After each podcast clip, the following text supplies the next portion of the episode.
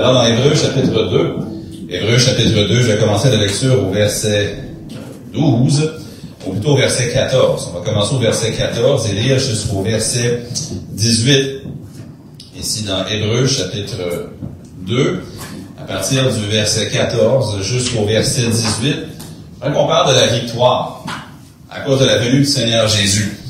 Et aujourd'hui, si vous regardez autour de vous cette victoire-là, si vous ne faites que regarder les nouvelles, vous ne la verrez pas.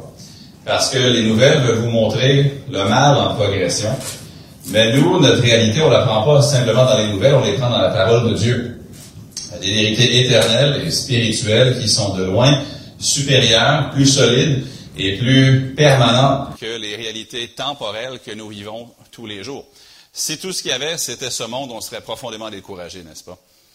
Il y a des gens qui croient que le monde va tranquillement s'améliorer jusqu'au retour de Jésus, mais la Bible nous dit qu'il y aura dans les temps, dans les derniers temps, des, vraiment des, jours périlleux. Nous sommes dedans. Mais remarquez ce que ça dit dans Hébreu 2, verset 14. Ça nous parle de l'incarnation de Jésus. Ça dit, Ainsi donc, puisque les enfants participent au sang et à la chair, il y a également participé lui-même. Quand est-ce qu'il a commencé à participer? C'est quand il est venu sur cette terre. Il a vu notre vie et il, y a également participé lui-même afin que, par la mort, il anéantit celui qui a la puissance de la mort, c'est-à-dire le diable, et qu'il délivra tous ceux qui, par crainte de la mort, étaient toute leur vie retenus dans la servitude car assurément ce n'est pas à des anges qu'il vient en aide, mais c'est à la postérité d'Abraham. En conséquence, il a dû être rendu semblable à toute chose à ses frères, afin qu'il fût un souverain sacrificateur, miséricordieux et fidèle dans le service de Dieu, pour faire l'expiation des péchés du peuple, car ayant été tenté lui-même dans ce qu'il a souffert, il peut secourir ceux qui sont tentés. Le monde autour de nous est en difficulté sur le plan social, sur le plan moral, économique, environnemental, mais spirituel. Spirituel, il n'y a plus rien qui va. Hier, euh, j'écoutais un débat à la radio entre deux personnes qui, tous les deux, souscrivent à des versions de ce qui est contraire à la parole de Dieu mais leur désobéissance à la Bible les a amenés dans une position où l'un voulait défendre un agenda social, l'autre voulait défendre un autre agenda social, et les deux agendas sociaux qu'ils représentaient sont tous les deux contraires à la Bible, mais les deux se battaient l'un l'autre pour savoir quelle version du mensonge devrait prévaloir. Le monde veut tellement s'éloigner de la vérité absolue que la confusion règne. C'est un peu comme lorsque Gédéon est descendu voir les gens de Madian. Vous vous souvenez, avant qu'ils brisent les cruches, puis qu'ils tiennent les flambeaux, puis qu'ils disent l'épée de l'Éternel et de Gédéon. Qu'est-ce qui est arrivé dans le camp des Madianites? Mais après qu'ils ont fait ça, les gens ont commencé à se battre les uns les autres et à s'entretuer. Et des fois, quand les gens veulent s'éloigner de Dieu, c'est spirituellement ce qui arrive. Ils deviennent confus, tu as une personne qui tient à telle idéologie, mais là qui devient contraire à telle autre idéologie. Les deux sont également perverses, mais les deux se battent l'un contre l'autre. Jésus est venu parce que l'homme, l'humanité, à cause du péché, et ultimement à cause du diable, est en grave difficulté. Satan, c'est un destructeur. Et il fait un travail de destruction sur la terre. Il a voulu détruire, il détruit, il est très actif et il a connu des succès, mais seulement à l'intérieur des limites de la patience et de la souveraineté de Dieu. Savez-vous, c'est quoi le mot en anglais? Selon le, selon le Collins English Dictionary ou le dictionnaire Collins anglais? Ils ont choisi un mot thématique ou le mot de l'année pour l'année 2022. Et le mot qu'ils ont choisi comme le mot de l'année 2022 en anglais, c'est le mot permacrisis, permacrise. C'est le mot qui, à leurs yeux, définit le mieux l'année 2022. C'est des païens qui parlent, c'est même pas des chrétiens. Et eux regardent le monde dans lequel ils sont et ils ont dit que le mot de l'année 2022, c'est le mot permacrise. Leur définition d'une permacrise, c'est une période prolongée d'instabilité et d'insécurité, en particulier une période résultant d'une série d'événements catastrophique. Et dans leur billet sur leur blog, ils ont dit, voici des choses qui ont fait que c'est ainsi. La guerre en Ukraine, les crises en Haïti, d'autres défis à leurs yeux climatiques, instabilité politique, hausse de l'inflation, puis ils disent que le terme permacrise incarne le sentiment vertigineux de suite d'un événement sans précédent à un autre événement sans précédent, suivi d'un autre événement sans précédent. Et ils disent, les gens se demandent ce que les nouvelles horreurs seront le lendemain. Les gens se lèvent et se posent la question, mais qu'est-ce qui va s'abattre sur nous aujourd'hui? Qu'est-ce qui va aller mal aujourd'hui? Qu'est-ce qu'on n'avait pas remarqué hier, mais qui aujourd'hui va mal? Permacrise, des crises permanentes, une après l'autre, après l'autre, après l'autre, après l'autre, et c'est à leurs yeux ce qui est l'expérience humaine. Mais remarquez le verset 14. Ainsi donc, puisque les enfants participent au sang et à la chair, il, Jésus, y a également participé lui-même, afin que par la mort, il, c'est quoi le verbe? Il anéantit celui qui a la puissance de la mort, c'est-à-dire le diable, et qu'il délivra tous ceux qui, par crainte de la mort, étaient toute leur vie retenus dans la servitude. Êtes-vous en permacrise? Parce que Dieu, oui, permet, il y a des crises dans ce monde, mais parce que Jésus est venu dans ce monde, nous avons une espérance éternelle et solide, une encre de l'âme que même lorsque tout est turbulent autour de nous, nous avons quelque chose de solide et son nom, c'est Jésus. Nous avons une espérance éternelle. Nous savons que ces choses vont prendre fin. Cependant, en vivant dans un monde qui est complètement turbulent, si nos yeux sont seulement fixés sur ce monde, turbulent et tout, est-ce que nous allons avoir la paix que Dieu veut que nous ayons? Ils ont fait une étude sur la perte des choses. Les gens perdent souvent leurs clés, perdent souvent leur portefeuille, perdent souvent des manettes, des télécommandes, leurs lunettes et leur téléphone. Beaucoup de gens perdent ou vont mettre au mauvais endroit différentes choses. Les dames vont probablement trouver ça cocasse. Selon l'étude, les hommes ont deux fois plus de chances de perdre des objets que les femmes. Donc, les hommes, on est deux fois plus enclins à perdre des objets que les femmes ne le sont. Et toutes les femmes disent Amen. Mais bon, en tout cas. Une étude a conclu, puis là, moi, je trouve ça difficile à croire, mais peut-être que c'est vrai. Une étude a conclu qu'une personne va perdre quelque chose neuf fois par jour et que les personnes en moyenne passent 15 minutes par jour à chercher des objets qu'ils ont perdus. Où ai-je mis mes clés? Je prends deux minutes, je les trouve. Où est-ce que j'ai mis mon café? Moi, ça, c'est un problème. Je me fais un café, je le mets quelque part, là, je deviens occupé à autre chose, puis là, Mélissa va venir me voir, hey, ton café. Ah oui, c'est vrai, il est au... Je suis rendu dans le garage, puis le café est encore au deuxième étage. Je pense d'un, je, saute du coq à l'âne, d'une chose à l'autre. Mais c'est correct de perdre des choses, mais il y a une chose, par exemple, c'est quand on est constamment fixé sur quelque chose qui bouge. Un monde qui passe d'une crise à l'autre. Tôt ou tard, tu te réveilles et tu dis, où est ma joie? Où est-ce que je l'ai mis? Où est ma paix? Elle est, passée où? Parce que, en fixant ce qui change, ou ce qui bouge, ou ce qui ne demeure jamais pareil, on perd de vue ce qui est stable. Ce qui est stable dans la vie du chrétien, ça vient du Seigneur. La joie stable, ça vient de l'œuvre du Saint-Esprit dans notre cœur.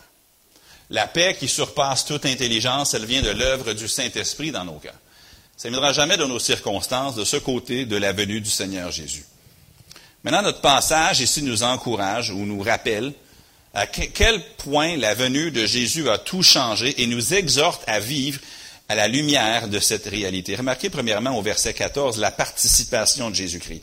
Ça dit, puisque les enfants, ça c'est vous et moi, participent au sang et à la chair, il y a également participé lui-même, afin que, par la mort, il anéantit celui qui a la puissance de la mort, mais la participation de Jésus-Christ.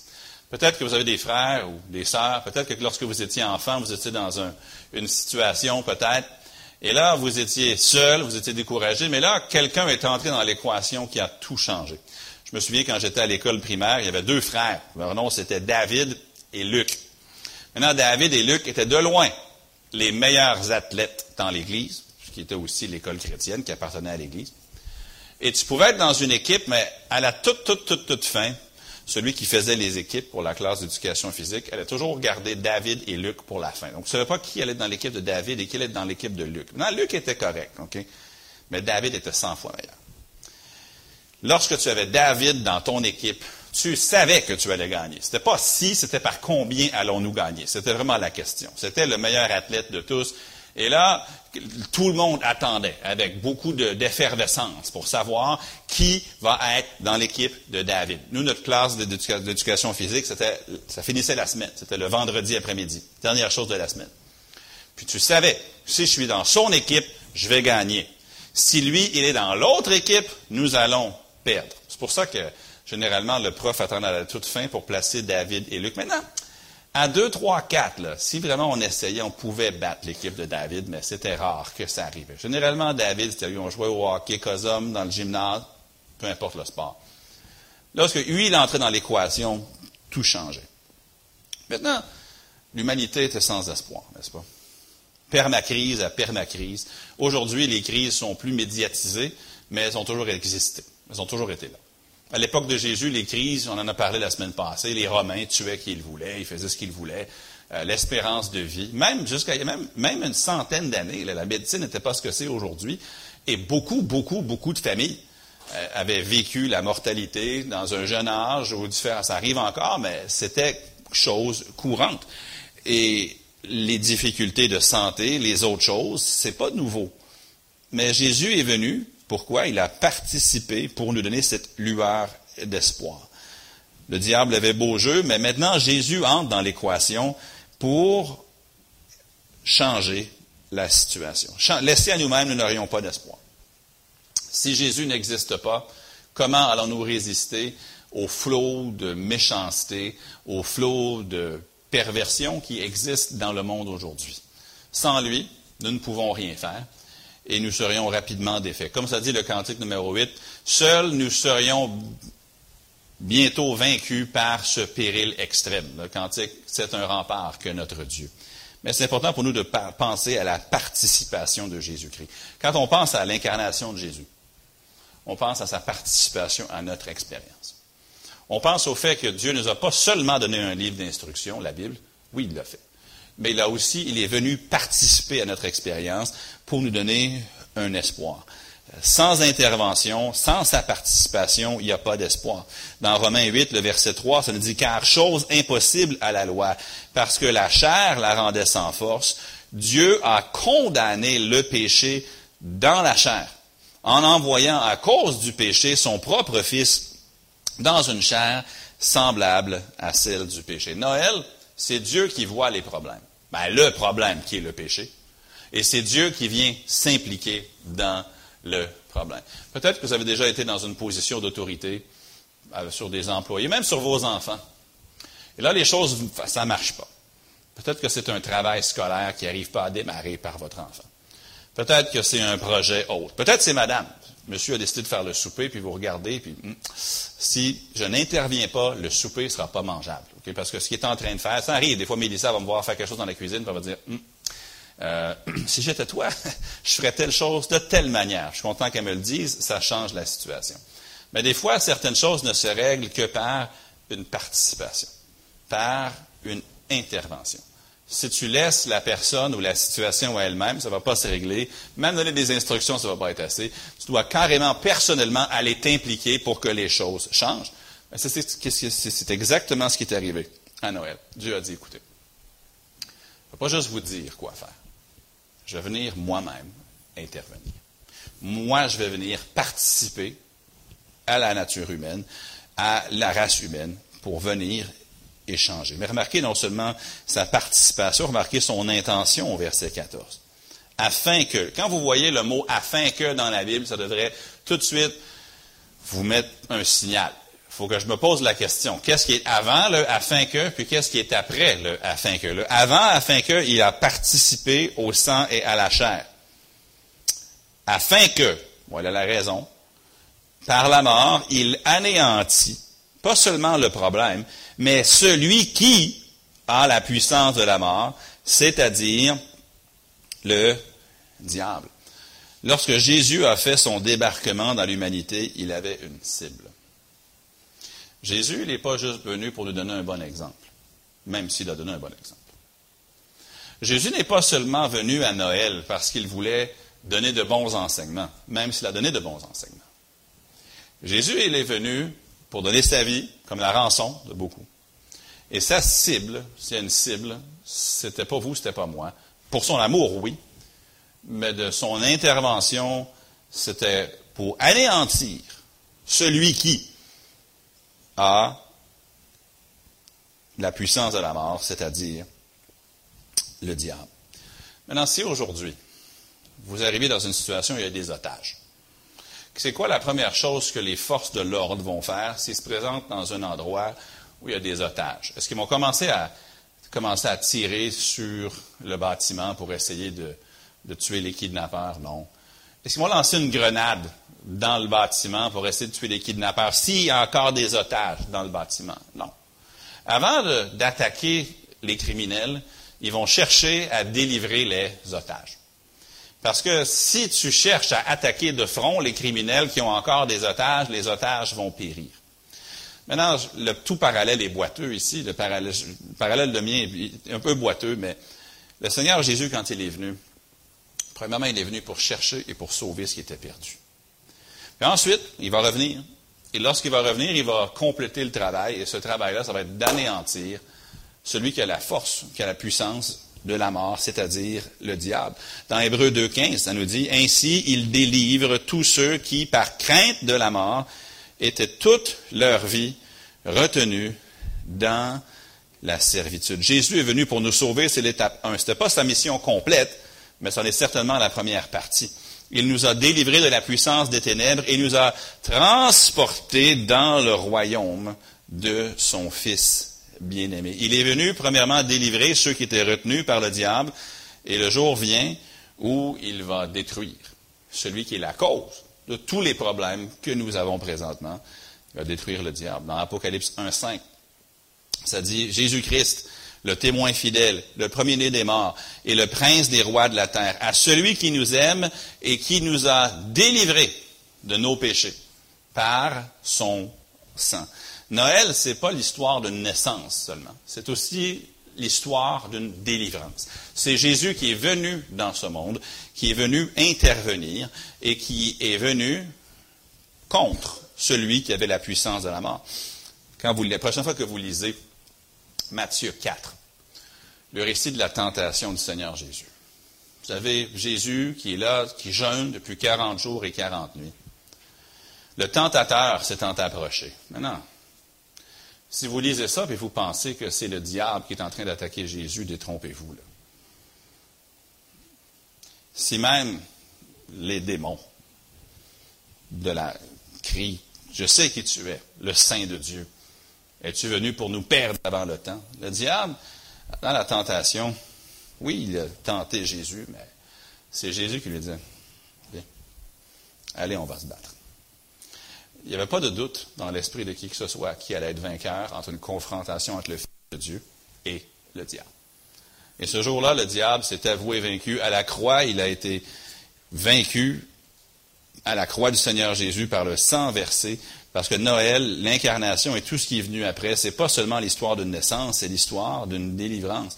Je n'ai pas beaucoup de temps pour le développer ce soir, mais la victoire de Jésus-Christ, dans les versets 15 jusqu'à 18, il délivra tous ceux qui, par crainte de la mort, étaient toute leur vie retenus dans la servitude. Car assurément, ce n'est pas à des anges qu'il vient en aide, mais c'est à la postérité d'Abraham. En conséquence, il a dû être rendu semblable en toutes choses à ses frères, afin qu'il fût un souverain sacrificateur miséricordieux et fidèle dans le service de Dieu pour faire l'expiation des péchés du peuple. Car ayant été lui-même, euh, tenté lui-même dans ce qu'il a souffert, il peut secourir ceux qui sont tentés. Jésus, il a donné une victoire complète, puis il en donne les bienfaits à ceux qui sont les enfants d'Abraham. Au verset 15, on voit le premier aspect de la victoire qui est la délivrance. Nous sommes délivrés de la puissance du diable. Le deuxième aspect de la victoire, on le voit au verset 17, les péchés qui sont expiés. Troisièmement, vous avez le secours dans la tentation au verset 18. Mais je veux garder ça simple, c'est mercredi soir. Noël, c'est la délivrance. La délivrance, elle a été consommée à la résurrection du Seigneur Jésus, elle était acquise à la croix, elle était amorcée lorsque Jésus est venu. Si vous pouvez faire un parallèle, quand il y a eu le débarquement des Alliés en Normandie dans la Deuxième Guerre mondiale, est-ce que la, guerre était gagnée quand ils ont débarqué en Europe? Non. C'était le début. Le jour est venu où la guerre était gagnée. La guerre, elle a été gagnée lorsque le tombeau a été laissé vide. Et aujourd'hui, on peut dire, ô mort, où est ta victoire? Ô mort, où est ton aiguillon, comme ça dit dans 1 Corinthiens chapitre 15. Ça a été commencé à Noël, parce que Noël, c'est le débarquement. Quand Jésus est venu dans ce monde, il est venu pourquoi? Pour participer au sang et à la chair, pour détruire celui qui a la puissance de la mort. Quand je vois le monde qui marche dans l'obscurité la plus complète, dans la rébellion la plus totale, dans la méchanceté absolue, qui déteste tout ce que Dieu aime, qui s'oppose à tout ce que Dieu dit, qui vont promouvoir tout ce que Dieu condamne. Je me dis, ouais, mais leur temps est court. En fait, aujourd'hui, le diable, il sait que son temps est court. Il cherche à faire des ravages, le plus de ravages que possible, avec un certain succès, soyons francs. Nos sociétés aujourd'hui sont corrompues, elles sont en lambeaux. Les gens appellent le mal bien, le bien mal. Mais, mais, Jésus est venu dans ce monde. Pourquoi? Afin de. Il y a plusieurs réponses à la question dans différents versets, mais la réponse qui nous est donnée ici, il y a plusieurs raisons qu'on peut donner pour sa venue, sont des réponses bibliques et valables. Mais la réponse donnée dans ce verset, c'était pour anéantir celui qui a la puissance de la mort. Donc demain, vous entendez parler d'une nouvelle forme de méchanceté qui est enseignée dans les écoles ou qui est promue. Ouais, mais Noël. Mais Jésus est venu. Et ils vont promouvoir ça pendant un temps, mais le jour va venir où Jésus va dire Stop. C'est fini.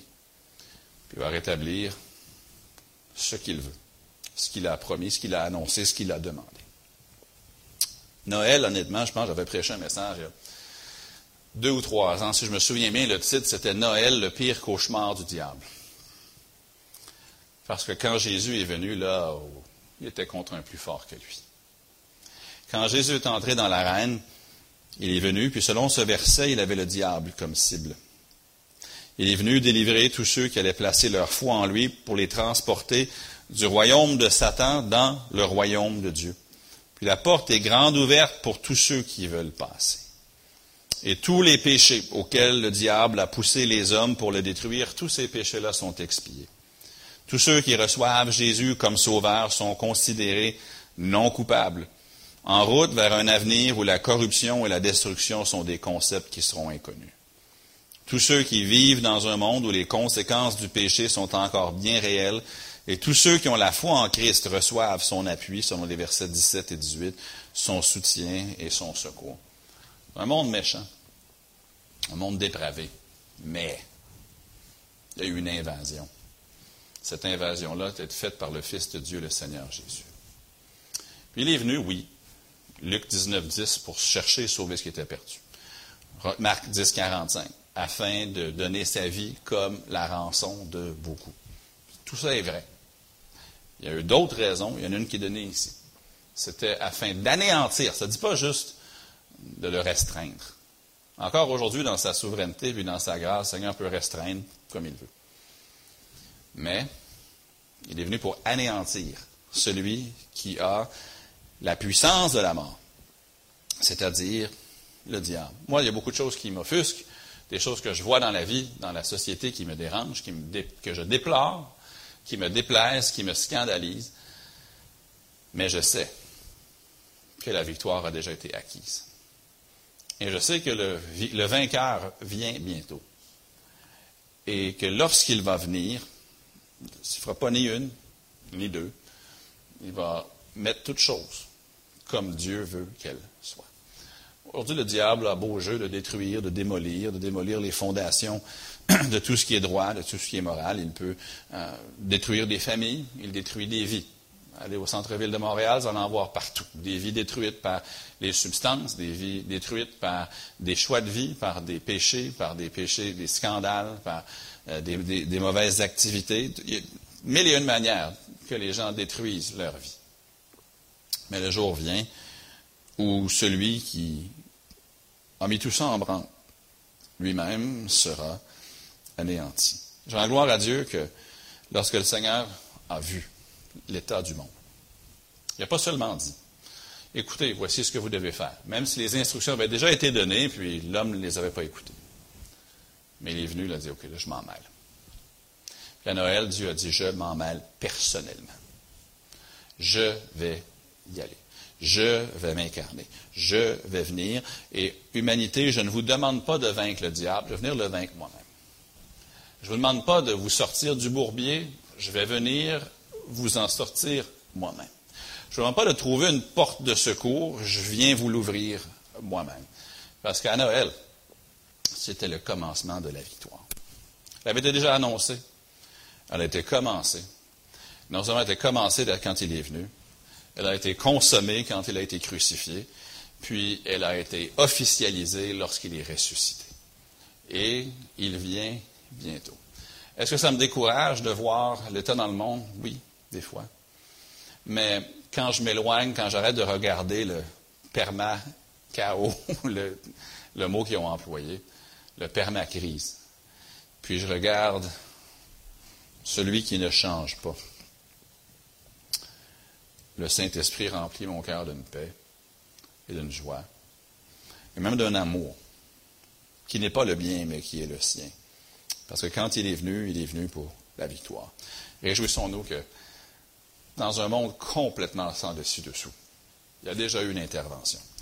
Puis, ce week-end, même si ce n'est pas dans la Bible de célébrer Noël, mais c'est un jour férié qui est mis à part, même dans la société qui est où on a l'occasion de parler de l'incarnation du Seigneur Jésus, à qui veut bien l'entendre. Mais parlons de sa victoire. Je vais vous lire une lettre de prière de la famille Ward. Alors, on peut arrêter la diffusion, puis on va tout simplement